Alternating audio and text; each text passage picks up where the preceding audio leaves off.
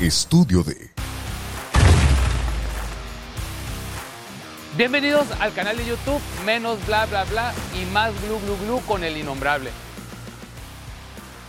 Un canal para platicar sobre música, experiencias, conciertos y rock. ¿Qué tal? Bienvenidos a un capítulo más de Menos Bla Bla Bla y Más Glu Glu Glu con el Innombrable. Antes, le quiero, antes que nada le quiero dar las gracias a lo que viene siendo el estudio de por darnos la oportunidad de estar aquí en sus instalaciones. Te recuerdo que todo lo que viene siendo elaboración de podcast, contenido, streaming, ellos te pueden ayudar. De igual manera, le quiero dar las gracias a la gente de Cervecería Nómada por facilitarnos una Cheves el día de hoy en lo que viene siendo el Chupi Podcast que, que estamos llevando a cabo, ¿no? Para presentarles y dar la oportunidad de platicar con gente, experiencias de música rock, cómo lo ha influenciado ciertas bandas. Y el día de hoy tenemos invitado de lujo aquí en el estudio. Ni más ni menos que mi amigo Neto Bojorques. Neto Bojorques, ¿cómo andado, mi estimado? Mi estimado Nameless. Nameless, así es. Worldwide. Worldwide. Así, así me, me, apodó él, ¿no? Cuando empezamos con el tema y platicar y todo, digo, allá el neto tenemos ratos que nos Sí, conocemos. claro Y me dice, nada de innombrable, eres el nameless y de ahí para adelante puro nameless. Puro. Nameless, mi hermano. Innombrable aquí en, en, en México y Latinoamérica. Nameless al resto del mundo. El resto del mundo. Bueno, Neto, antes que nada, te quiero agradecer la, la- aceptar la, la invitación para venir a platicar un rato sobre lo que viene siendo experiencias de música, eh, lo que viene siendo toda la escena del rock, toda esa parte que tanto nos gusta, tanto nos apasiona, cuando nos da la oportunidad de ponernos a platicar un rato, tantas, tantos y tantas anécdotas y tantos temas, ¿no? Una bella cultura, mi estimado Nameless. Una ¿verdad? bella cultura que Una bella tenemos cultura que que nunca va a desaparecer. jamás, jamás, jamás. ¿eh? Para los que no lo conocen, pues Neto Bojorques, toda una institución en la cuestión eh, musical, viene siendo vocalista y fundador del grupo Element. Element. Así y el día de hoy, pues vamos a compartir un rato aquí experiencias, anécdotas, eh, todo lo que ha sido este gran recorrido en la escena musical, tanto profesional como personal. ¿Cómo la ves? es. Va que va. Bueno, antes que nada, y para no romper la bonita costumbre, exactamente, empieza uno a hablar, sientes como que la garganta, Sí, ah, ¿qué sí, está pasando? Lo es muy temprano, mi estimado. Pero aquí estamos, al pie del cañón. Vamos a Con empezar con, con una cervecita de cervecería nómada, vamos a empezar con una palacalor, viene siendo una blonde ale de 5.5 grados de alcohol, que ayuda a, a que toda esa fluidez que estamos buscando en este programa se pueda llevar a cabo, ¿no? Ahí está ya a foco, mi estimado. Ahí está. Bueno, pues vamos a empezar con esa cervecita, una eh, palacalor. creo Para la que calor, Le va muy de para que se acuerdo. aflojen los engranes. Así es, le va muy de acuerdo al, al, al término que utilizamos por estos rumbos. Y, y aquí le estamos sirviendo ya, mira, cervecita, gusto. ¿Y qué tiene? Desde ahorita se abre el bar, aquí con el Nameless. Sí, sí, aquí como siempre lo dijimos en- desde el primer capítulo, este es un chupi podcast. Vamos a cervecear, vamos a platicar de buena música, vamos a pasarla bien un rato, compartir experiencias. A ver, le voy a echar porque luego dicen que no, le echa más a su No, vaso sí, sí. que, Sí, que a- que hombre. al, que al de nosotros y, y- y termina el innombrable echándole más, ¿no? Salucita, mi estimado. Mi estimado, salud. Ahí está. Mm, mm. bien helada como debe ser. Bueno, vamos empezando a detalles. Creo que en, en todo lo que tú has estado trabajando por tantos tiempos, todo eso relacionado con la música, a mí antes que nada me gustaría conocer tus raíces. ¿Cómo Neto Bojorques comienza? Eh, ¿En qué momento empiezas a tomar este rumbo de la cuestión musical? ¿Cuáles son tus bandas que, que por primera vez experimentaste ese gusto por el rock? Eh, ¿Nos podrías platicar un poco cómo Neto Bojorques empieza en la cuestión musical? ¿Qué fue tu primer acercamiento con el rock? A ver. Fíjate que mi primer acercamiento con el rock data desde que yo tenía unos cinco años. Cinco Más años, menos, más o menos, bueno, sin citar muchas fechas. Cinco o seis años. ¿Ok? Este, todo venía de familia. Mi papá tenía, muy buen gusto musical, muy buen gusto musical. Y ahí bandas como pues había ahí de repente los Beatles, oía Bashman Turner Overdrive, oía un poquito de Santana. Ok. Ah, Luego le- Santana. me gustaba mucho ir a esculcar la, la discoteca que tenía mi papá. Sí. Pero lo que me llamaba la atención era las- la, la música en inglés. Ok. No sabía qué bandas eran. entonces tenía el rock, inclu- incluso rock de los 50 Ok. que ahí tenía mi papá sus, sus compendios. Ah, canijo, escuchaba, estaba este, ahí los guitarristas de aquellos entonces. Eso me llamó mucho la atención. ¿Cómo me fui y me topé saliendo de, un, de, una, de una consulta de ¿En la garganta? De la sea, garganta. Andaba, andaba enfermo. Ya había, enfrente de donde estaba la, la- la clínica, Ok. estaba una tienda de discos. Órale. Allí en Ciudad Obregón. En Obregón. Ciudad Obregón. Muy importante, ¿no? Neto eh, es oriundo de, De la Ciudad ciudad, de Obregón. Obregón. Cajeme para muchos. Aquí en el mero Hermosillo, Sonora, ¿no? Así es. Y este, y le digo a mi jefe, oye, ¿sabes qué? Pues vi un disco ahí que me interesó. Vamos, vamos. Pues ya habíamos entrado dos, tres veces. Ok. Y vi el primer disco que vi, fue el de, eh, vi varios, pero fue Kiss. Kiss. Fíjate. El de Gene Simmons. Qué buen tema. Ahori- El Ahorita. Gene Simmons, sí. Y lo agarré, dije, y mi papá me preguntó, ¿y sabes, qui- sabes quién es o qué tocan esto o lo otro? Y yo, pues mi papá me llevaba los discos de Pillín y todo eso. Pues ese es otro por el estilo, le dije. Claro. Está igual pintado. Sí, pues. Ya llegamos a la casa, lo puse y me llamó mucho la atención. Ok. Eh, ese disco en particular de Gene Simmons es un muy buen disco. Con un rock clásico fusionado con el hard rock que venían manejando ellos, pero muy en lo particular con su, con su gusto peculiar y muy, muy jalado para los Beatles. ¿no? Ok, ok. En aquel entonces yo no sabía, pero, pero me gustó. Ok. Ya lo que me voló después, mismo Kiss, el Alive 1. A Live 1. Creo que ese fue. No salí en toda la tarde un sábado. me mucha gente y, y con muchos amigos y que conozco, con mucha gente que he tratado y platicado, a pesar de que hoy en día, ya que hemos explorado tantas partes musicales, pues muchos en aquellos momentos pasamos por Kiss como una primera eh, en- eh, encuentro con la música rock. Eh, ya ahorita pues vemos los temas y decimos a la torre, Sí. pero, pero a los 5 o 6 años pues era como que a la torre, ¿no? Entonces, Ujú. lo mismo te pasó a ti. Pasaste por el Alive 1, que fue ya lo que te, te empezó Fue lo a... que me reenganchó. Ok, De ahí en esos, ese final de década, que era los, los 70 más o menos, ok. pues vinieron bandas que descubrí yo solo también. Por Sí. irme a meter a una discoteca y ver la, la portada, el Van Halen 1. El Van Halen 1. Órale, qué buen disco. Que dije yo, a la torre. Esto es lo mío.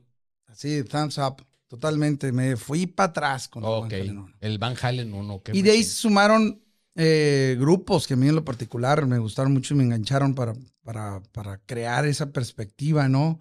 Eh, se vino Rush, se Rush, vino por supuesto. Styx, me fascinaba Styx, eh, US Priest, eh, Black Sabbath con Black Ronnie Sabbath. James Dio, que Black fue Sabbath. donde consumía Black Sabbath, con Ok. Ronnie James Dio. Ok, ya en la época de Ronnie James Dio. Ajá. Puta, que a todo dar. Sí, este, y otro de los grupos ahí, yo me acuerdo en esa etapa, eh, estaba Pink Floyd, Pink Floyd. The Wall, y The Wall. ahí un poquito para atrás. Entonces todo eso se, se empezó a, fue una maquinita que fue arrastrándome indeleblemente al mundo del rock and roll. ¿no? Indeleblemente. qué buena, qué buena palabra. güey. Eh, Entonces, eh, Eh, tu primer acercamiento, yo creo que como muchos, no es mi caso. Yo sí, eh, ahora sí que eh, siendo el mayor de los hermanos y, y buscando gustos para mí, pues me fui buscando dónde encontrar música a la que fuera fin.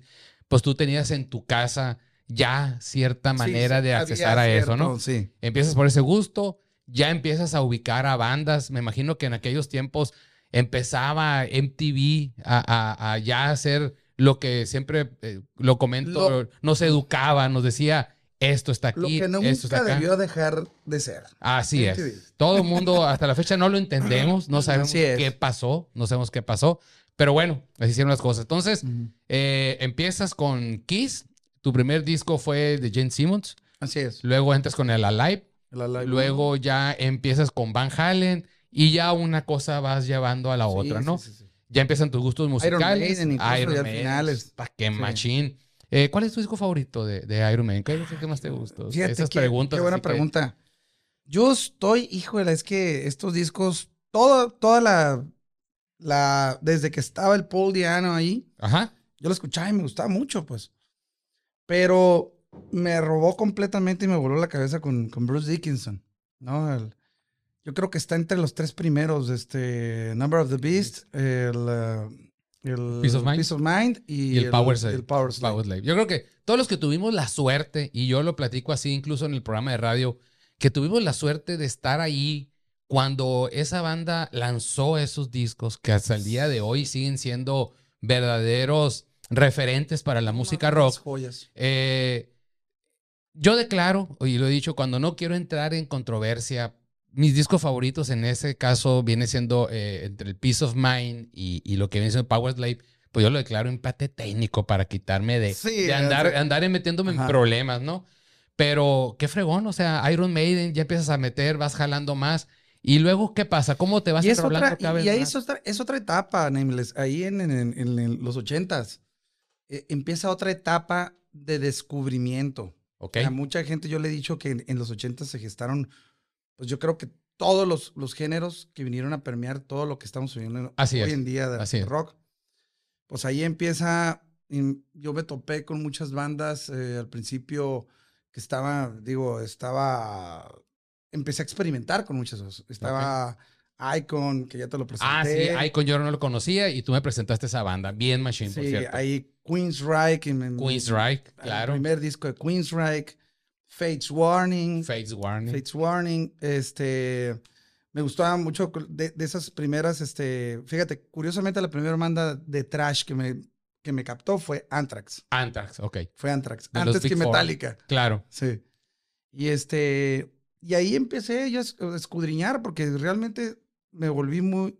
Me metí mucho al, al mundo del rock. Así es. Eh, muy experimental, muy, este, muy, este, eran cosas nuevas, nuevas y nuevas, nuevas. Cada ratito empezaban a salir cosas. Como había cosas, les digo, lo de la moda, lo que te acomoda, porque Así hay es. muchas cosas que también no No. tenían. Nomás lo desechabas, ¿no? Que ahora Claro. pues, todo lo quieren consumir, pues, pero ahora, antes, no, esto no, güey. Así es. No es lo Ah. mío y no es lo mío. Este, de repente, King Diamond, Mercy- Merciful Fate, Halloween. Halloween. Muy buena Halloween en aquel entonces, ¿eh? puta, nos volvimos fan- fans de, de Halloween. Dentro, mira, yo creo que estoy dejando de lado bandas muy importantes como es Motley Crue, que la escuché desde un principio, Claro, el glam. y Rat. Y pero en aquel entonces no se llamaba glam, Ok. era heavy metal. Heavy metal. En- en- Entonces, se encasillaban dentro del mismo género, los ¿no? dos primeros de Motley Crue, los dos primeros discos eran crudos. El Too Fast for Love. metal. Too Fast for Love. De, de hecho, acabo de, de hacer el, el- la cápsula, porque hace unos días acaba de ser el aniversario del... Cumplió 40 años el lanzamiento del Too Fast for Love. Y checando la información de donde tomo ahí las fuentes, eh, definitivamente lo, lo catalogan como un disco de heavy metal. Exacto. Así.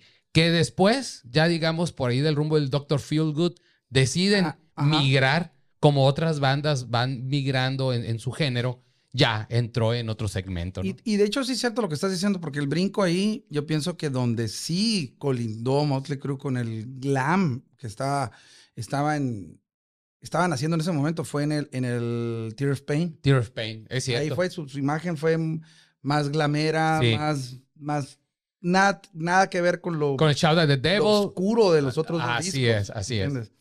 Rat le pasó algo similar con el primer disco que fue un EP, era, El EP. eh, lo acaba de decir este Sebastian Bach. Dice, este disco, el que, que me lo quiera refutar, aquí se los pongo. Y todavía Claro. lo, lo suelta cantando el Sebastian Bach, ¿no? Es cierto, es cierto. Y es un disco muy fuerte y es un disco con, con mucho heavy metal, ¿no? Sí, Después se, ah, ojo, se refinó con el, con el Out of the Cellar. Out of the Cellar, Sí. O sea, nunca me atrevería a decir que el Out of the Cellar es un glam, es un glam metal. Aunque la apariencia de ellos sí, traía un poquito de eso, pero la música tenía mucha, mucha, mucha actitud. Traían su, su creencia musical Sí. más se tuvieron que adecuar a la imagen y, y lo que la gente cada vez le captaba más la atención, Así que es. es. cuando se vino toda esa oleaje del hair metal, Hair de toda esa es. parte empezaron a entrar bandas. Yo cuando veo información en redes sociales, en páginas que sigo, pues ves cómo mensualmente era una metralla de lanzamiento de discos que una, o sea, nosotros que vivimos en esa época y, y una cosa que yo creo que va a ser muy continua en este programa, cómo todos hablamos de yo investigaba, yo buscaba, yo, yo experimentaba y escuchaba este es. disco, este disco. Ahora todo te lo ponen y consúmelo, todo te lo ponen aquí y consúmelo. Pero en aquellos tiempos donde sabemos que la cuestión del internet, la cuestión de la red social, la cuestión de, del- de bus- un buscador donde ponías tú esto, pues todo era, me- un, camarada me lo trajo. Eh, eh, me imagino que haber sido igual en Obregón en aquellos tiempos una Sí, ciudad chica, Obregón. que tiene un per cápita de lanzamiento de talento musical, la verdad, este, pues ya ves que varios Algo pasó ahí. Sí, ahí Obre- ahí, ahí Eh. en, en Obregón era como que toda la raza quería tocar un instrumento, toda la raza quería tocar la batería, todo el mundo quería tocar la guitarra, pues ya ves que está el Buen Tavo y ya está el Juan Lira, ellos que pues son Pero Juan Lira referentes. es de acá, ¿no? ¿De Mi carnal, el Juan? Bojorquez. El Juan Bojorquez, órale, Sí. tu carnal. Entonces todos ellos salían y, y iban tocando y todo eso. Entonces dices tú, pues había esa eh, gusto por la música y parte entrar en la escena de también tocar instrumentos. Así es. Creo que es el caso tuyo. Ujú. Tú, este, ahorita que estamos platicando antes de comenzar el, el- ya la grabación aquí del programa, me comentabas eso. O sea, yo soy el vocalista, pero Ujú. e- en un principio, en la cuestión de estar investigando y, y irte empapando de la música rock, eh, también tenías el, el- el gusto por la cuestión de Yo tocar, desarroll- ¿no? des- desarrollé mucho la guitarra. La guitarra O es sea, lo que todos los gusta 80 tocar. soy guitarra, guitarra, guitarra, guitarra, guitarra. Y sí me di cuenta, de, eh, pasando el 85, 86, ya te cambia la voz y todo eso. Ok. Ah, caray, sí, sí. Me, me encantaba escuchar Queensrÿche y, y, y develar esas voces altas, ¿no? Te diste Este, cuenta que tenías esa, esa habilidad. Y de repente, ah, caray, sí, sí se puede, sí, sí se puede, ¿no? Sí doy el tono, como Y- dice y- la y raza. nos íbamos a dar la vuelta y a cotorrarla con los camaradas y me aventaba los palomazos. Eh, me valía madre. ¿no? ¿A, a qué edad tenías cuando ya empezaste a, a notar esa, esa cierta aptitud, vamos a decirlo así? 16, 17 años. Y ya venías bien influenciado Sí. por la- esas bandas que traían toda Ajá. esa efervescencia en ese momento. de hecho, ¿no? pues de- de- ahorita dejamos de fuera el tema de Ronnie James Dio. Dio, Ronnie por ejemplo, James Dio. Dio. Por Eh, me, supuesto. me- me encantaba mucho su voz, pero era una voz eh, que mucha gente se va con la finta, ¿no? Era una voz muy completa, muy con un cuerpo tremendo que nadie se da cuenta que, que, puede- que- que llega a esos, a esos, a esos registros. ¿no? Ok. Sí, pues ya ves que el otro día hasta te presté la, la película, ¿te acuerdas? La- Sí, la- que por cierto todavía la tengo ahí. No te preocupes, mientras que la sigas viendo, está todo bien. Y, y- Eh. y eso, eso que veo, ya es como empieza la, eh, cómo empieza, ¿no? La, la película, llega el vato en su carro en la casa, llega con la bolsita con el, con el vinil, Eh, desde la experiencia desde que lo abres, escuchas, el olor, el aroma, sí. todo eso, pues fue lo que nos tocó vivir es una bendición que, que- que ahora se volvió a poner todo eso. ¿no? Es increíble Increíblemente estamos en un punto donde no vemos. Es un punto medio ciego. Ya la gente se empieza a dar cuenta. Sí, Pero yo me daba cuenta cuando pues yo siempre fui, cuando se empezaron a volver a usar los vinilos, pues me, me puse a comprar vinilos otra vez. así es, así está pero, bien. pero quienes salían con una bolsota, un chipaquetote, eran morros. Ey, eran morros. Es y cierto. van y canjean y esto y lo otro y los escuchan y se, y se empezaron a permear así Así, de la música igual, un culto, pues vaya, un, exactamente. un, este, es un proceso, es como, como si llegaras a, a- un- una conexión con el, con el universo, ¿no? Lo que pasa es que definitivamente, eh, además de escuchar la música, eh, esa, esa cuestión que envuelve el vinilo es toda una experiencia. La experiencia, desde llegar, eh, poner el vinilo, que gire, estar escuchando una rola, luego la otra, luego darle la vuelta, todo eso te va llevando pues de una manera que, que realmente es una Y experiencia. lo que mucha abuso. gente no cree, el sonido. El sonido, Mucha definitivamente. gente, no. Pues, pues, es que está comprobado, mi chavo, está abierto y bueno, das explicaciones que mucha gente no percibe. Así es. Pero ya cuando te, te sientas en modo y forma en un en, en tu, en tu aparato reproductor ahí de, de, de- de- música, rock and roll y todo lo que tú quieras, pues se escucha aquello totalmente Mucho más, más nítido, más más, nítido. claro. Ok, volviendo al tema. Entonces, ya el neto ya se envolvió en la cuestión del rock. Ya empezó a tener sus gustos por ciertos estilos de bandas. Dijo, esto es lo mío. Luego viene la segunda etapa que veo que viene siendo, te das cuenta que tienes la aptitud, tienes la habilidad, la voz te Ujú. da. Y aunque habías desarrollado el gusto por tocar la guitarra, pues te vas dando cuenta que la, que la cuestión de la cantada es, ¿cuáles son tus inicios en cuestión de la cantada? ¿Dónde empezaste a decir, voy a empezar a cantar? Y, y una cosa me va llevando a la otra. Pues llegué aquí a Hermosillo a estudiar la carrera de licenciado en administración en la Unison. ¿Ok? Y hay un muy buen amigo mío que compartíamos el gusto por la música. Eh, una vez sentados allá afuera, traía la guitarra. Él, él era excelente, el popis, le decía. El popis. Tocaba la, la, la, la guitarra acústica, la, guitarra clásica, precioso. ¿Ok? Precioso. Me, me llamaba mucho la atención y me enseñaba guitarristas y compartíamos el gusto por los guitarristas. Ok. Y me dijo, oye, este, Silent Lucidity, qué bonita canción. Aquel entonces, sí, sí, sí, sí, la verdad. Y le empecé a tocar. Ok. Y yo le empecé a cantar. Ok. Y se me quedó viendo y me dijo, ¿y luego? ¿Luego qué? ¿Nunca has estado en un grupo y esto el otro? No, nunca. Y él sabía que yo era guitarrista porque yo habíamos compartido dos, tres cosas, él y yo. Ok. Oye, tengo un grupo, me dijo. Tengo un grupo ahí que ensayamos ahí en Casablanca, ¿no te gustaría? Pues sí, yo no estaba muy convencido al 100%, traía, no, la carrera, esto. La preparación acá, de allá. uno. Sí. Y órale, pues sí, va. Pero para ese va y que llegara el momento en que yo llegara con, con mis amigos eternos desde entonces, los Ente, Ok. ¿Quiénes son ente? Dile, Gerardo dile. Andere, Gerardo Andere. Saludos a Gerardo. Me regaló mi chamaco, Scott Dell. Sí, Scott Dell, eh, Miguel Cruz. Ok. Lavento Soto, que en, paz, que en paz descanse, que ahorita vamos a abordar algo de él también. Va. Este, y en aquel entonces yo, aunado a, la- a lo que era la guitarra, pues llegamos nosotros cuatro, yo agarré la guitarra, compusimos la- el material que tú tienes ahí De que te ente. dije, de ente. Y en el proceso incluimos a otro gran músico aquí local que fue René García, René García. para cerrar el ciclo de, de los cinco, de, la- de las cinco almas que iban a estar en ente. en Fíjate, entonces. órale, qué buena onda. Ahí es donde yo empiezo. Ahí empezaste a Ahí cantar. empezamos, empezamos a tocar aquí a nivel estatal, a nivel de circuito. Conocimos a excelentes músicos, amigos y demás, Irán Blanco, el Pica, el, el, este, eh, un montón de canijos. Toda la gente que ya Sí. andaba eh, a- abriéndose paso, dándose ese gusto en la escena musical. Sí. Y, y- y- los restos. Man- Los eh, restos, restos, ¿dónde están órale. Los restos. eh, manteniendo o, o- o sumándose a toda esa ola ochentera que ya nos empezó a pegar fuerte en 90, donde veníamos bien alimentados del Así rock. es. Ok, entonces ya empieza Ente y, y luego ¿qué sigue? O sea, ya entrar, grabaron, grabaron, ¿no? Fíjate que pasa una cosa muy, muy importante y siempre lo he citado de alguna forma. Este, cómo empiezan los noventas, ¿no? Yo entré con los noventas con un poquito de, de escepticismo por lo que estaba escuchando de primera mano. Ya ves que de repente la música cambió. De Sí. traer, de venir con un Van Halen, de venir con Tony McAlpine, de, de venir con Vinnie Moore, de venir con Ingrid Malmsteen, de venir con un montón de cosas que, que- que te daban un montón de- de contenido musical. Sí. Palo, se fue. De repente dijeron, señores, Se eso ya acabó, se, se bajó y empieza el grunge. El y grunge. Todo eso, así es. Si bien es cierto, al principio a mí no fue algo que yo consumí de primera mano.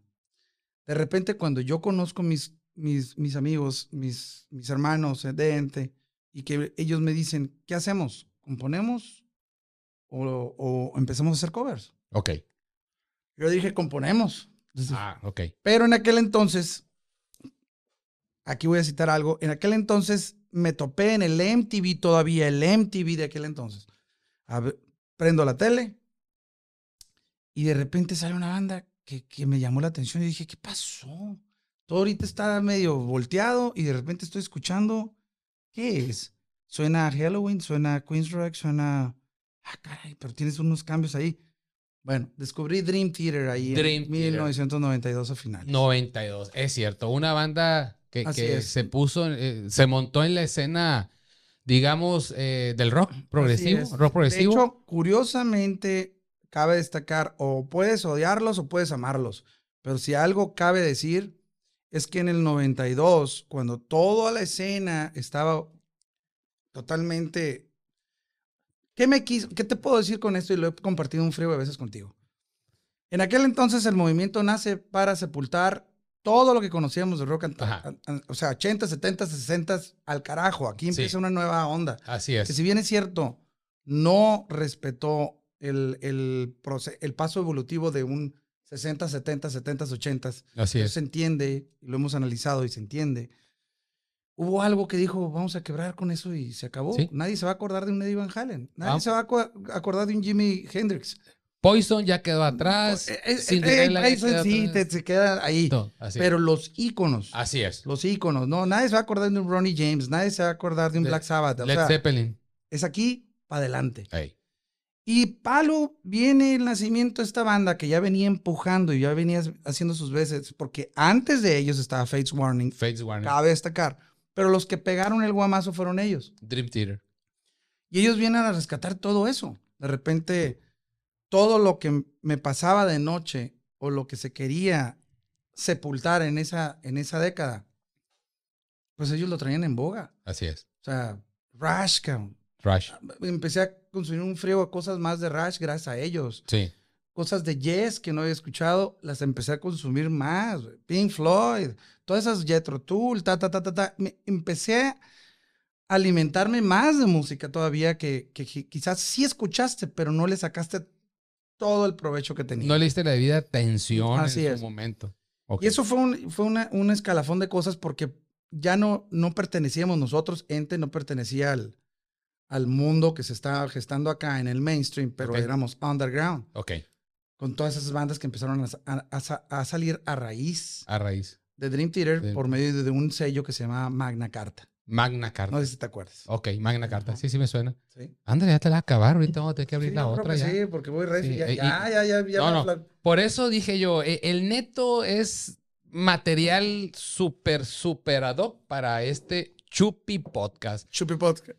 Eh, ya llevamos algo de tiempo. Váyase por otra cheve. Vamos a ir platicando. Todavía nos falta bastante aquí. Hay mucho tema que platicar. A ver, vamos a hacer el, el icónico sonido como debe de ser. A ver, lo pongo aquí. Ahí está. Ahí está. Ahora vamos a ir con una. Esta se llama Ken Haze This. Viene siendo una IPA turbia de 7 grados de alcohol. Ok, a ver, vamos a, va- Ándale. sí. vamos a servirla aquí en el micrófono para meterle, meterle más Ahora sí se va a escuchar el glu, glu, glu. sí, Sí se escuchó. sí se escuchó. Estimadísimo. Ahí está. Gracias, hermano. Ahí está. No, gracias a ti. Este. ah, Me, me gustó cómo se escuchó. Oye, eh, gracias a producción por ese, por ese tip. A partir de ahora vamos a tener que estar sirviendo así las cheves porque Y otra vez a todos los nómadas, ¿eh? A todos los Sí. nómadas. Hechus, compañía, tú, mi estimado Nameless, que están haciendo esto trascendente. Trascendente. Mi palabra es esa, trascendencia. Pero bueno, aquí estamos. Aquí estamos este, celebrando la buena música y echándonos unas cheves como debe ser. Así es. Entonces me comentabas, ve, Dream Theater, eh, te- realmente eso fue lo que te... te Eso me abrió, te abrió. cuenta, incluso para lo que no me habían este, encajado en los noventas, en el mainstream también. Eso me sirvió para abrir mi... tu Muchas veces nosotros, y te voy a decir, y nos pasa, y les pasa a compañeros, amigos que, que, que conocemos en común y todo eso, que yo me doy cuenta que la gente se cierra muy fácilmente. Sí, sí. Te perteneces a una cierta generación, a una cierta propuesta y te cierras completamente. Muchos sufrimos de ese defecto y- Sí. y, y a veces que tengo que aceptar que yo, yo me incluyo, yo me incluyo. Eh, muchas veces eh, nos jactamos de haber estado en un momento, en una época donde nos tocaron muy buena, muy buena cuestión musical y, y- y no queremos ser un poquito más abiertos a es. nuevas propuestas que realmente valen la pena. Y ya ves que lo hemos pasado a veces que nos juntamos en tu casa y, y tú dices, a ver, vamos a poner esto, escúchalo. Y vamos a poner esto, escúchalo. Y ahí dices tú, ah, canijo, o sea, me estoy dejando pasar buenos este, cuestiones musicales por estar aferrado a, a lo que me tocó vivir en ese momento y mantenerme muy, muy Fiel. a, a esas bandas de aquellos tiempos, ¿no? Y no es que, y, y- y volvemos a lo mismo, yo, yo aplaudo completamente y, curiosamente ahorita te cité, no hubo ese proceso evolutivo dentro, este, claro que lo hubo, y hubo crecimiento, estuvo el, el new metal y estuvo todo lo que se estaba manejando abajo, que, que hubo, estuvo muy enriquecido y la verdad que estuvimos nosotros muy, muy metidos en, en estar consumiendo todo eso mientras Ente se estaba gestando Ok, y estuvimos tocando en varios lugares, bares, este, circuitos, fuera, incluso eh, cuestiones de trabajo no me, no me permitían a mí estar Y ahí iba el pica a sacar el, el- el- el jale por mí. Sacar la chamba. Con el ente. Fueron unas, muchas cosas que creo yo que pasaron cosas muy interesantes en ente en los noventas. Ok. que nos invitaba y nos exigía y nos pedía completamente el compromiso como tal y creer, porque yo siempre he dicho, creer un poquito, si amas a esto, pues tienes que creer un poquito, pues, Sí. para ser parte de ello, ¿no? Sí. Entonces, este, en aquel entonces el que traía, la, haz de cuenta lo que yo hago ahora, pero lo, lo, lo hizo mi chamaco, el Scott Dale, Ok. el Gerardo Andere. El Scott Dale. Scott Dale. Saludos, a- buen Gerardo. Nameless, así como el Nameless, pues Scott Dale le puse. Este, él estaba empujando la, la carreta, pues, para que, porque trae- venían propuestas de Culebra por parte de, de aquí de una, de una, de una Disquera. firma disquera de Ok. aquí de, de- de México. Eh, traía, traía, vaya, los podcasts en aquel entonces, que eran programas este, que les mandaron a Gerardo Andere de España, Los Ángeles, Argentina, nos mandaban saludos y, y él nos estaba, órale, vamos, que vámonos a México, vamos a moverle, vamos a, A picar piedra. Escarbarle". Y todos, pues, hijo de la fregada, la escuela. Sí, sí. La novia. eh, Sí. así todo. Ay, bueno. Mira, ¿qué les puedo decir? Sí, sí, sí. Todos, todos sufrimos de eso. Terminamos, terminamos, pues que pasaron los años. eh, Ente siguió ensayando, siguió creando. Se cierra esa etapa de los noventas eh, sin poder consolidar ese sueño Ok. que lo teníamos así. Sí. Y yo ya empiezo a involucrarme, terminando en esa etapa de mi carrera, empiezo a involucrarme con, con otro grupo que debo citar, que fue una gran escuela para mí, que fue el grupo No sé, No de sé. aquí de Hermosillo. De Hermosillo. Que ahí en- conozco a Chusi Blanco, Kiki Ramírez, el, el- el Manolo en los teclados, el Nole en la guitarra, mi queridísimo Carlitos, el Machaca también, que pues ahorita está conmigo. Saludos a buen Machaca. Sí. Siempre me saluda con mucha, con mucho gusto cuando Mucho lo veo ahí en gusto, los ¿no? eventos. No, y si, lo- y si le acercaras una de estas, Machaca. más, con más gusto te vas a Machaca. saludar. Ahí lo echamos una machaca. Este, saludo otra vez. Estás, eh, el caso es que esa etapa de bares, Ok. de bares, donde podía yo conjuntar, terminar mi carrera con, con una buena plataforma laboral, que aquí estaba muy bien, estaba muy bien posicionado el no sé. Me llevó a Ciudad Obregón, vuelvo a Ciudad Obregón. En Ciudad Obregón, cuando, yo- cuando yo volví, no todavía está en Hermosillo. Ok. Cuando Adolfo Pablos, Sí, cómo no. Saludos a buen el Adolfo. Farullo, el Tavo y ellos dicen, oye, estuvo el Tavo aquí en el, en el Joyce Bar, cuando era el Joyce Bar aquí. Me acuerdo de yo. Me escucha y les manda, y les manda una... Un, haz de cuenta como si fuera... Un Llegó un cassette. Sí, sí. Le llega al Adolfo el, el cassette. ¿Y, ¿Y este quién es, cabrón? El Neto Bojorques. ¿Qué? ¿Qué? El Net- ¿Qué? Neto Bojorques. El Neto... El neto ahí. Sí, es que abría la boca este cabrón. Acá toda madre. Este, entonces, a ver, bueno, ya me propusieron en aquel entonces, este, hacer el tributo a Journey, Ok. principios del 2001. 2001 Y fue, comienza ya fue un proceso, fue un proceso porque yo estaba con el no sé y el no sé me demandaba mucho tiempo, o sea, Sí. ponían eh, y queríamos hacerlo un miércoles para que yo pudiera cantar con ellos. Ok. Lo hicimos un miércoles en Obregón. Ok. me, me, me desafané, por así decirlo, esa vez, porque no había jale con el no sé el miércoles, y curiosamente pusieron el miércoles, carnales, los voy a balconear, pero para que no fuera al tributo Journey. Para los que no sabían y vieron engañados, aquí se supo la verdad en este momento en el Chupi Podcast. Aquí. Este- Menos bla, bla, bla. pero, pero bueno, eh, mis carnales se portaron gente y todo eso, ya teníamos el compromiso, el compromiso hecho. Y este, enseñé un par de veces con ellos, con, con el Adolfo, y fue una experiencia put, Te quedaste Muy encantado. cabrona, muy inolvidable. Fue una, o sea, fue la primera vez que yo interpretaba general, o sea, en manera general a Journey. Ok. Y me involucraba más con la música de Journey. O sea, Sí. me volví fan de Journey más de lo que me gustaba gracias al tributo. A raíz del tributo. Y este, y valoré muchísimo. Ahí empieza otra etapa vocal a mí, eh, eh, conmigo, porque ahí fue otra, otra ecuación muy, dis- muy distinta del canto Del canto. descubrir qué, qué representa Steve Perry, por qué es Steve Perry, quién es Steve, por qué se le dice la voz, por qué es quién es, no es nada más llegarle a las notas, sino el feeling, el alma, el cuerpo, todo, o sea, todo lo que expone y lo que pone al momento de cantar Steve Perry. Sí, es que ha- hago un pequeño paréntesis. Ah, Hay, hay una citación por ahí que, que el mismo Freddie Mercury Lo dijo. Lo dijo. Él lo o sea, dijo. eh, si de voz se trata, Ujú. Steve Perry e- es un de lo mejor Le que hay. preguntaron. de- Le de hecho- preguntaron a- a Freddie la- la- Mercury, La, ¿no? nota, dicen, ¿cómo te sientes de ser un- uno de los me- mejores vocalistas del mundo? Del mundo. Y, este- y Freddie, Freddie Mercury, Mercury. con un cigarro dijo, eso pregúntenselo a Steve Perry.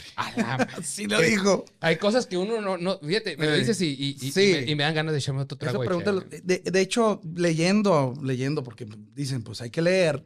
Y Sí. sale en la nota, a mí me ha llegado por una tercera persona. Después vi el, el, el, el, el- el argumento en, en, en- en uno de los posts ¿no? que se Ajá. hacen ahí en, en redes sociales. Y me puse a ver, pues sí, era, era lo que decía Freddie Mercury en aquel entonces es no llegar a, a hacer en vivo lo que ya hiciste en estudio y hacer algo diferente para que la gente no se aburra. Así es. Que si bien es cierto lo que hiciste en, lo que hiciste en estudio, perdón, está pasado de madres, güey. Sí, espera a la gente escuchar algo así. Claro. Pero él, la interpretación de él, de Freddie Mercury, ese se entregaba en cuerpo y alma en, Así en- es. en vivo. La única diferencia, y él lo decía, yo no soy, yo no soy un, un- un vocalista este, que, que- que se cuide disciplinado, esto, lo otro. Me, me parrandeo hasta las 6, 5, Así las es. 7 de la mañana y esto, lo otro que haya. Y doy lo que tengo que dar cuando estoy en vivo. Así Se es. Pero le preguntaban por este caso en Steve Perry. Steve Steve, Perry. Perry, era, era un cabrón sumamente y lo fue hasta, hasta, lo, hasta la última vez que Que estuvo ahí con. con- esa alma de Steve Perry, porque mucha gente no se da cuenta, por ejemplo, yo me he dado cuenta que dejaba sus, su- sus faules cuando estaba cantando en, en estudio. Una nota mal dada, así, hasta se le oía bonita. cabrón. O sea, literal. Porque Una voz privilegiada, Sí, definitivamente. La verdad que sí, esa, esa, esa, esa, esa, ese alma de este cabrón de, de, de entregar a través de su voz lo que él representa. Ah, la madre, eso me, a mí me enganchó bien Te cabrón. cautivó. Sí, eh, entonces, a, a lo que empieza ente, luego Ajá. estos vatos te secuestran, vamos a decirlo de esta el- manera. el- el- bueno, Te juegan- gente, y luego el no sé. El no sé. El no sé que estuve no en- sé. En, una temporada bastante considerable con ellos. Y luego te Y secuestran. luego se me vatos. secuestran eh, el, el Escape. Escape. Tao y compañía. Ahí te das cuenta de tu similitud. Vamos, porque Ahí me di no cuenta. podemos- Antes no. el que diga que no eh, es que no te ha escuchado cantar. Tu similitud con la voz de Steve Perry. Y, y ya comienzan a darle forma al Escape como tributo a, Y empezamos así. a es. Journey, ¿no? De A- hecho, se facilitó más porque el, el no sé migra a, a Obregón. Migra a Obregón. ok. Y este. Y estuvimos ahí en una temporada. Este. Como unos de unos dos, tres años, yo creo. Dos, tres, en y en Obregón. ese, y en esa, y en esa temporada pudimos hacer otros tantos tributos De de, diferentes bandas. de- de Journey. ah, de Journey. Journey, ok. con, con Hablando todo de Journey. tratando de hacer crecer todavía más, porque sí. Y ya después él, no sé, se va a Mexicali, yo ya me quedo de este lado y empiezo con mis proyectos personales. Ok. Grupos que quería que encajaran dentro del circuito de bares en Ciudad Obregón o en Hermosillo. Prácticamente empezamos de cero, cabrón, Ok. de cero. Y este, y todavía el tributo Journey en tal parte, que en el live, que acá, que allá. Este, lo movíamos dos, este, de manera continua, Sí. ¿sí? Y cuando llega el momento en que se toca la puerta del tributo Journey presentarse en el Stereo 100 Ok. del 2007, creo. yo. 2007. 2006, 2007. Ya habíamos tocado el No sé, yo con ellos, cuando empezó los conciertos del, de- del Stereo 100. Sí, me acuerdo de eso. Cuando empezaron y yo, yo toqué con ellos. Pero después vino el tributo a Journey cerrando el concierto de Stereo 100 Ok. en uno de ellos, como, como es esa parte estelar. Sí. Y ya después se vinieron algunos años siendo el grupo insignia, yo a cargo de ello, pero sin un nombre definido. Ok. Venía Monsters of Rock, tributo a Dio Iron Maiden, Swang. Donde tocabas, le ponías el nombre traíamos- o, o lo que iban sí. a tocar. No llegaba y encajaba to- todavía, todavía un proyecto como tal. Bueno, un- una, una cosa aquí, Mm. Neto. Veo que, que a lo donde va la plática apuntando, vamos a entrar al tema de, de Element. Así es. Ok. Antes de brincar ahí, quiero nomás aprovechar la recta para poner en claro la leyenda. La leyenda, el mito. Eh, mucha gente lo ha escuchado, mucha gente me lo ha compartido, lo hemos platicado en diferentes pisteadas, no le voy a decir que no. Eh, que el Neto Bojorques estuvo a punto de ser la voz de Journey, la banda. A ver, platícanos e- esa parte y luego ya nos metemos de lleno a Element. ¿Qué, qué fue lo que realmente sí pasó y qué realmente, Y que realmente es la- no pasó. que realmente no pasó y es la leyenda de que estuviste a una nada de ser el vocalista de Journey. Yo creo que, fíjate, mira, bueno, eh, en aquel entonces traíamos el tributo a Journey. Sí pasaron cosas que te voy a enmarcar aquí, van a quedar para la prosperidad aquí con el, con el Nameless. Con el Nameless. Sí. Llegamos, el buen Cacho Olivas, el Julio Villaseñor, movieron el tributo a nivel estado. Ok. Eh, estuvimos en Nogales en una de esas veces y de ahí nos pasamos a Puerto Peñasco al día siguiente. Ok. Al llegar a Puerto Peñasco, antes de todo esto, ah, bueno, viento, eso ya lo había pasado. El, esto te lo tengo que poner antes de eso. Va, venga. Llego yo una vez porque el cacho estaba muy interesado en mover el tributo a Journey. Y llego con Carlos Olivas a su oficina, y en aquel entonces estaba tra- trabajando con el gobierno del estado. Y me dijo, oye Neto, me dice, pues siéntate, me dice. Tenemos que ver una cosa que está muy importante. Ahí es donde es un punto muy importante. Sí, dime, me. Le dije, pues quiero que cheques la pantalla. Y me volteó la pantalla de la computadora, está el Julio y el señor también. Quiero que veas eso. Y yo me puse a leer y que los probables vocalistas de Journey, en inglés todo eso, y estaban cinco links de diferentes bandas, entre ellas la de Arnel Pineda. Me tienes bien nervioso. A ver, venga. Sí, y yo me quedé, a ver, a ver, pero, pero, pero, ¿qué onda? Nada, cabrón, me dice, nada que, que están buscando por YouTube al, al siguiente vocalista, Vocalista. de Journey. Y yo me quedé, eh, pero ya está Escape. Órale a la O sea, Estaba ese, ese concierto Escape en el live con todos mis canales, el, el Adolfo y todo demás. Ahí está, ahí Escape. ok. Entonces, este, entro y yo me quedé, pues, ¿qué hay que hacer, cabrón? Supuestamente esta historia, eh, esta noticia tiene ocho meses en, la- en las redes.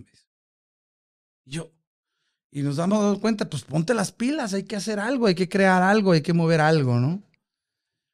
Y este, y me dice, y me dice, pues ponte, métete al estudio, graba temas ori- originales, hay que subir material a las redes sociales. Si están buscando en YouTube y están, y los tienen en el, en el, en el, Considerados. Sí. Considerados. pues hay que, hay que meterle algo ahí. Pues metí al estudio, al estudio empecé a componer dos, tres canciones easy listening de volada. Ajá. Y mi carnal, Lamento- La- Lamber- Lamberto Soto, que en paz descansa, que, que te dije que iba a citar algo ahí, ahí me dice él, ¿por qué no le pones este proyecto Element? Ahí nace. Element. Ok. Pero ya estamos sobre el tributo a Journey. Ok. Entonces, de ahí ya el cacho nos mueve. Empezamos a, a dar shows en, en, en, en Nogales, luego nos vamos a Puerto Peñasco. Y en Puerto Peñasco vas- baja una, una televisora de Los Ángeles que nos entrevistó a Adolfo, a mí. Estaba mi señora ahí. este, una señora emocionadísima, Neta. emocionadísima. Que tú, que esto, que el otro. En inglés, todo este. Y estaba el Adolfo, estaba Tú vas a ser la voz de cuenta, no, me decía. decían, es que, es que en aquel entonces creo que ya Arnel Pineda había quedado y ellos decían, no, tiene que ser este cabrón. Qué increíble. En esa etapa increíble. me metieron y en ese rollo me metieron y ahí es donde surge ahora sí el mito de que el Neto Bojorquez quedó en segundo lugar. Ok, ok, ok. Eso, eso, no me dieron ningún lugar, ni mucho menos me dieron ningún reconocimiento, ni mucho nada. Todo fue una búsqueda en YouTube, donde esos cinco links se volvieron tres y estaba Escape todavía ahí. Ok. Y se acabó. Y se acabó. Y quedó Arnel. ¿no? Arnel Quintana. Se acabó. Ok. Ahí, ahí se cierra ese ciclo. Así es. Ok. Entonces, para los que tenían dudas, Eso fue lo que realmente pasó con Neto Bojorques en su cuestión de no, no fue y estuvo con Neil Sí, Sean no, y no, se no. tomó fotos y lo, lo escucharon cantar. Eso no, no pasó. Pero bueno, ahí se cierra ese ciclo, se cierra ese paréntesis. Element. ¿Cómo comienza Element? ¿Cómo arranca? ¿Cómo va? Element nace precisamente ahí en un estudio de grabación. Ok. Element fue su- el, número, el nombre me lo sugirió Lamberto Soto. ¿Ok? Empezamos en el estudio de grabación, grabamos Forgiveness, grabamos un- una serie de temas que incluso una de ellas nos llevó a, a algo muy bonito hace dos, dos años. Entonces, este, nace en el, ¿qué? 2008, finales 2009, ya se gesta en 2010. ¿Ok? ¿no? Y ahí empezamos una carrera, eh, obviamente ya en esa parte de interpretar los covers en inglés y hacerle culto y tributo al rock clásico Sí. desde una concepción muy, muy, este, este, muy fiel. Sí. Hacerlo muy fiel hacia el oído de quien lo consume y quien lo ve. ¿Ok? Y esa fue la cura de Element desde que empezamos. Y nace a, a raíz de lo, de lo de Journey y, y- y Element adoptó, ¿no? ¿Qué tributo Journey? Tributo a Toto, tributo a Bon Jovi, tributo Ah, a Maiden, tributo ah, a Black Sabbath. Metallica. Metallica. El, el otro día cuando nos tocó el de Metallica Sí, con Iron Maiden, sí. a la madre, tres horas de pura Puro- metralla de Sí. buen rock, muy de suave, heavy metal. Es muy bueno, Sí, muy, muy bueno. sí. Y ahí son, ¿qué, mi estimado Nameless? Pues 2010 eh, hubo una, una alineación los dos primeros años. Después se muta la alineación que tú ya conoces. Y por supuesto que lo demás es historia. Historia. Ya se Sí, atravesó la pandemia y llegamos a los Óscares con, con una, con una, este, con una- con un reconocimiento que valoro mucho por parte de, de Gastón Pavlovich.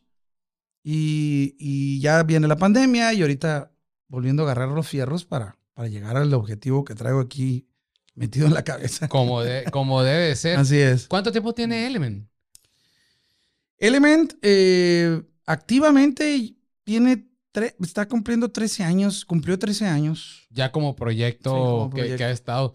Sí, definitivamente yo creo que se ha hecho un excelente trabajo. Element se ha consolidado como una excelente banda.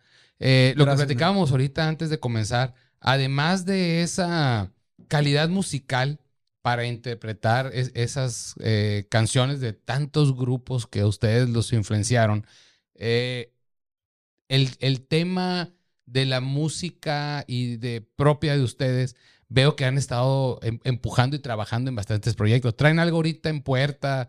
Eh, ¿Qué están trabajando en, en música original de Element? como Bueno, tal? eh, ca- cabe destacar que no nada más Element son covers, ¿no? así es. Siempre em- empezamos, como te dije, en el estudio, en base a temas originales que construimos. Eh, citada la noticia de lo que fue lo de Journey.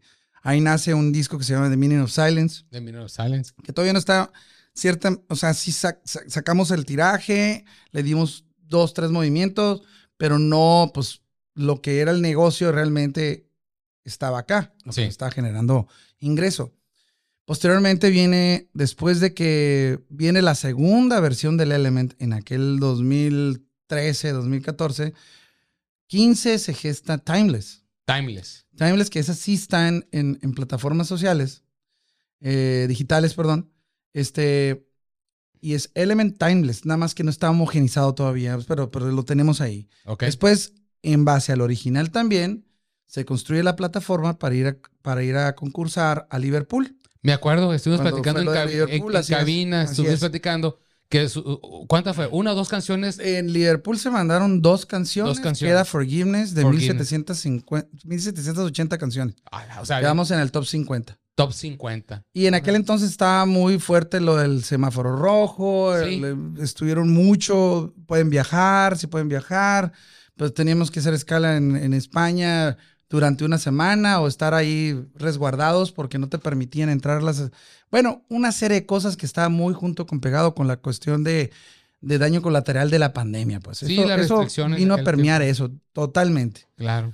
Eh, al, al siguiente año volvimos en- a, a- incursionar dentro de lo mismo, mandando otros dos temas que quedaron, pero este, este sí se pasó totalmente de, de, de, de popu- o sea, entraron veintitantos mil temas Quedaron Claro, 11 mil y tantos, ahí estamos. muchísimo el número. Pero pues era un, era un tirote. Era Claro. un tirote enorme.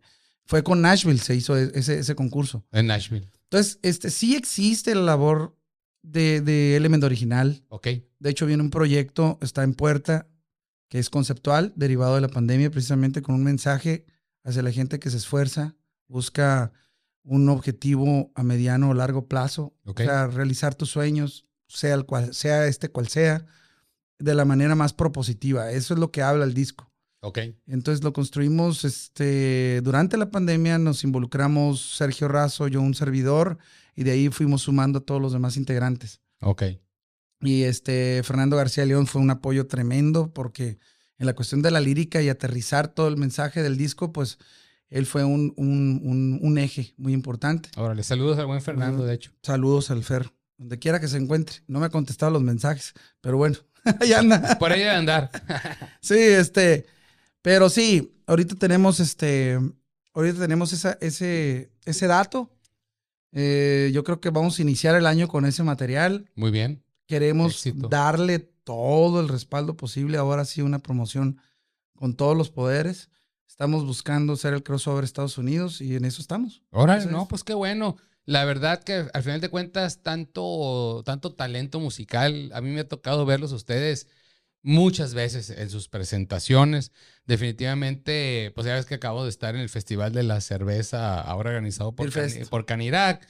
Eh, ver la ejecución, el, el grado de, de profesionalismo que siempre le imprimen a cada una de sus presentaciones, te dice, pues realmente es una banda que tiene todo lo necesario para lo que están haciendo, a, a crear su propio, su propio disco, su propio material, eh, porque a- al final de cuentas sí es cierto, o sea, la gente sabemos y los que hemos tenido la oportunidad de, de verlo en sus presentaciones, pues jalan bien machín. O sea, todo lo que viene siendo el, el- al momento del escenario, todo lo que viene siendo el set list. Hay veces que yo hasta yo me quedo, ver, neto, con- llevan como dos horas tocando estos vatos y, y con el mismo ímpetu, con la misma calidad musical.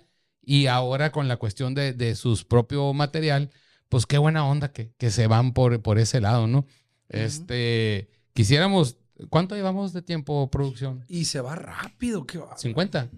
A la torre. Se, se va bien rápido. Lo que te dije, o sea, vamos a empezar a platicar. Y cuando menos pensemos, ya, ya llevamos buen rato platicando. Y, y si hubiera más chévere. Aquí nos. sí, y aquí nos agarran. Aquí nos. Ah, el- el es más, ahorita aquí mi estimada producción saca el asador, lo ponemos aquí enseguida y unos cortes filetes. ¿Qué quieres aquí? a- Anda, mira, sí hay. Sí, no, sí, hay- aquí, aquí arriba. Au. Luego vamos a tener que hacer un, un, un, un capítulo, un episodio ahí, outdoors. Outdoors, vas a ver. Sí, Pero claro. sí. Oye, estaría muy bien, ¿eh? Eh, Un podcast sí. acá poniendo unos cortecillos ahí. Sí, cerveceando. Ándale. Y de, y de fondo que se vea el, el- el asador ahumeando acá. Ándale, Y luego presumir, los cortes. Vamos a buscar un patrocinador que diga, ¿sabes qué? Yo le entro con los cortes acá. Un, un tomahawk, un, un diezmillo, un, un ribeye. Un con, ribeye. con todos los poderes. sí. Y, y que siga la, la cheve de cervecería nómada eh, fluyendo como debe de ser. Como debe de ser. Y, y a la hora que lo hagas me vas a invitar. Ah, no, no. Tú estás Porque yo te, súper, yo te di la, la idea de ponerle el asador aquí Sí, enseguida, sí, pero sí, ahorita ya tenemos un lugar ahí arriba, ya ¿no? tenemos un lugar aquí Eh. arriba. No, la verdad que la gente aquí de, de estudio D tiene todo lo necesario para hacernos sentir como en casa, que eso es muy, pero muy importante.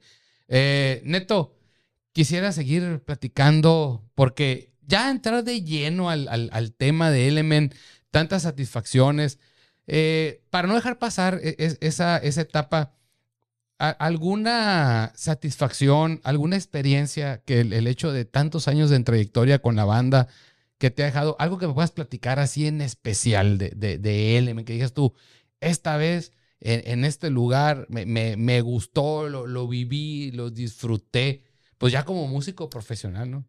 ¿Sabes, sabes que tengo dos, dos. Tengo Ven. dos que te quiero compartir aquí que queden aquí para la posteridad. Pues te- te- all right. Aprovechando, pues te, Sí, voy, te voy a echar otro sí, chorrito a- de, de- échale, de- échale. de la Ken Hastis. Ahora, Ken Hastis. Escucha.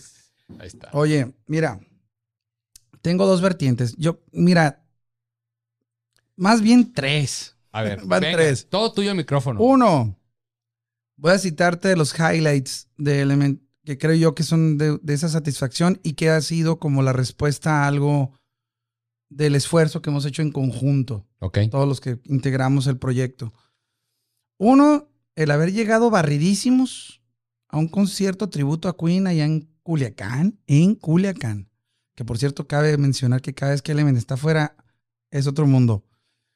Culiacán, donde tú puedes decir, bueno, pues es la tierra de, de la banda, esto, lo otro que Viejo, no sé cómo se alinearon los, pla- los planetas y íbamos a salir aquí a una hora determinada de, de Hermosillo. Ajá. Y por X o por Y no salía el avión y teníamos problemas para llegar y estábamos a raya de llegar allá. y Qué todo buena decía, pues agarren carretera, se van allá a Obregón y agarran avión de Obregón, pues no alcanzan, no dan los tiempos, le estoy hablando a dos, tres camaradas, ¿qué hacemos? Y a la promotora de allá que se le estaban parando los pelos. Claro. No teníamos idea de, de un jardín botánico, no teníamos idea de, de- de la afluencia de la gente y todo eso, la respuesta de la gente. Ajá. El caso es que pasó una de las, de las eh, aeromosas y nos, nos, nos, este, nos distinguió. Hey, ¿qué onda van a Culiacán? Ah, espérate. Se fue. Luego vino el capitán. Van a Culiacán. Sí, esto lo otro. Fíjate que traemos el concierto. Ok, ahorita les hago la llamada. El caso es que de alguna u otra manera se, se, se destrabó el problema que había. Neta. Subimos al avión, cabrón. Teníamos nada de, de- de llegar. El vato le metió, cabrón. Le aceleró Le, el avión. le aceleró, güey. Fueron menos de 45 minutos estar allá en Culiacán, güey. Aterrizamos, el vato nos abrió la puerta. ¿Llegaron a tiempo? Sí, cabrón. Ah, qué buena Salimos corriendo, llegamos, el Casimiro se bajó, el Casimiro monje, saludos al Casi. Fue y se agarró, no sé cómo, entró una deidad dentro de él acá, pum, pum, pum, con- porque es un show. Claro. Es un show que se tiene que montar y se tiene que checar antes, pero ya teníamos ahí 2.500 personas en el lugar, en el recinto. Qué buena onda. Pa, pa, pa, pa, pa, pa, a dar el concierto, cabrón. Y fue un éxito. Y fue un éxito tremendo, tan Qué cabrón. machine, Qué machine. Todas las 300 personas que alcanzaba a ver de las luces que, que alucinaban, todas con la cara de Freddie Mercury así. Qué buena onda. Era una fiesta. Ey. Todo el mundo la pasó Era una bien. fiesta de Queen. Antes de que saliera la película de Queen. Órale. Ya. Eso fue antes. Después la segunda fue, esa es un poquito más corta, pero fue un- una, una experiencia que, que tuvimos este, en conjunto con las con los talento, talento nacional de The Warning, las chamacas de Monterrey. Ah, sí, cierto. Me, me platicaste que tuviste ahí. que, que, que, eh, coincidimos a abrir eh, un concierto y luego cerrar otro concierto junto con ellas. Ok. Este, y este fue en la explanada Sultanes en Monterrey, 8000 almas, Con The Warning. con The Warning. Ahí cerramos Element. fue fantástica la experiencia. Satisfacción total. satisfacción con total. Ya después de ahí, ahora el vinito, esto, el otro. y el vinito. ca- te ponen- Bueno. Y después, la highlight, highlight totalmente fue cuando se nos, este, nos vinimos de los mochis tendidos a agarrar avión aquí a Hermosillo para volar a- al puerto de entrada a San Diego, A San Diego. a irnos a, a los, a los Óscares Ah, los Óscares. Ok. que tuvimos, pasamos, bendito Dios, todo estuvo muy bien, este, los vistas tra- nos trataron excelente, lo que, al César lo que es de César, aquí está la carta, aquí está la invitación, aquí está esto, entramos, perdón, y este, y ya casi ca- iban a cancelar el evento porque no querían mucho ruido hacia la calle donde nos- nosotros nos íbamos a, a presentar. Ok. El caso es que se pudo realizar gracias a Fábrica de Cine, Ok. hicimos el show y la experiencia también. La Excelentísima. pasaron súper bien. Formidable. Qué buena onda. Entonces, esos Qué son los tres onda. highlights que No. te puedo decir entre todas las serie de experiencias que hemos tenido. Salud, salud por eso, mi Sí. estimado. Mm. Ay, qué bueno y qué bien está esta chévere, qué bárbaro. Bueno, Neto, pues como te dije ahorita, quisiera seguir platicando. Creo que definitivamente vamos a organizar, te voy a volver a invitar para ya platicar en sí de, de, de Element como tal. Porque Claro, hay, hay es otro mucho, tema muy grande, hay- hay mucho, mucho, mucho. hay mucho. Yo lo que buscaba aquí en, este, en esta primera charla, pues era que la gente te conociera de, de dónde, viene todo, Sí, ¿no? claro. Uno te ve tocar, te ve ejecutar, te ve enfrente de- del escenario, Pero, pero pues ahí está la persona. No, y luego, la raza ahorita que citabas la cuestión de lo de Journey, agarran fierros, dicen, este cabrón inventó todo este, este desmadre. No. No, no, no. O sea, si hay, hay parte de realidad y parte que es mito, ¿no? Ficción acá, ¿no? Ficción, Ficción así acá. es. Bueno, este, te quiero agradecer. Te quiero agradecer que hayas aceptado la invitación. Eh, vamos a agendarte definitivamente para entrar a detalle con, con otras cosas. Y los cortes finos que vamos a hacer Ah, ahí sí. arriba. Ya, ya aquí producción, ya, ya se echó la soga al cuello porque para todo dice que sí.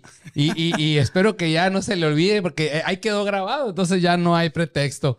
Este, Neto, por último, saludcita. Salud, qué bueno. gracias. Nómada, nómada cerveza. sí. Nómada cerveza. Muchachos, re- realmente escúlquenle porque vale la pena. Muy buena cerveza. Muy buena cerveza. Les quiero agradecer a todos los que están escuchando y que tuvieron, que se tomaron el tiempo para ver este podcast. Vamos a tener más invitados más adelante. De nuevo le quiero reiterar eh, mi agradecimiento a Estudio D por todas las facilidades, por el profesionalismo, cualquier interés que tenga alguien en especial de realizar algo así. Ellos están aquí para darte todas las facilidades. De igual manera, saludos a pues, todos los camaradas, saludos a Cervecería Nómada y aquí nos vemos en el próximo Chupi Podcast de menos bla bla bla y más glu glu glu con el innombrable. Un lugar para platicar de anécdotas y buen rock. Nos vemos.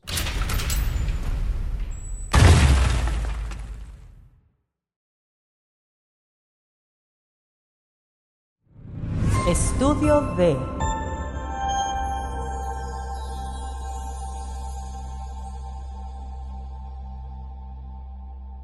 Dale voz a tus ideas en Estudio D.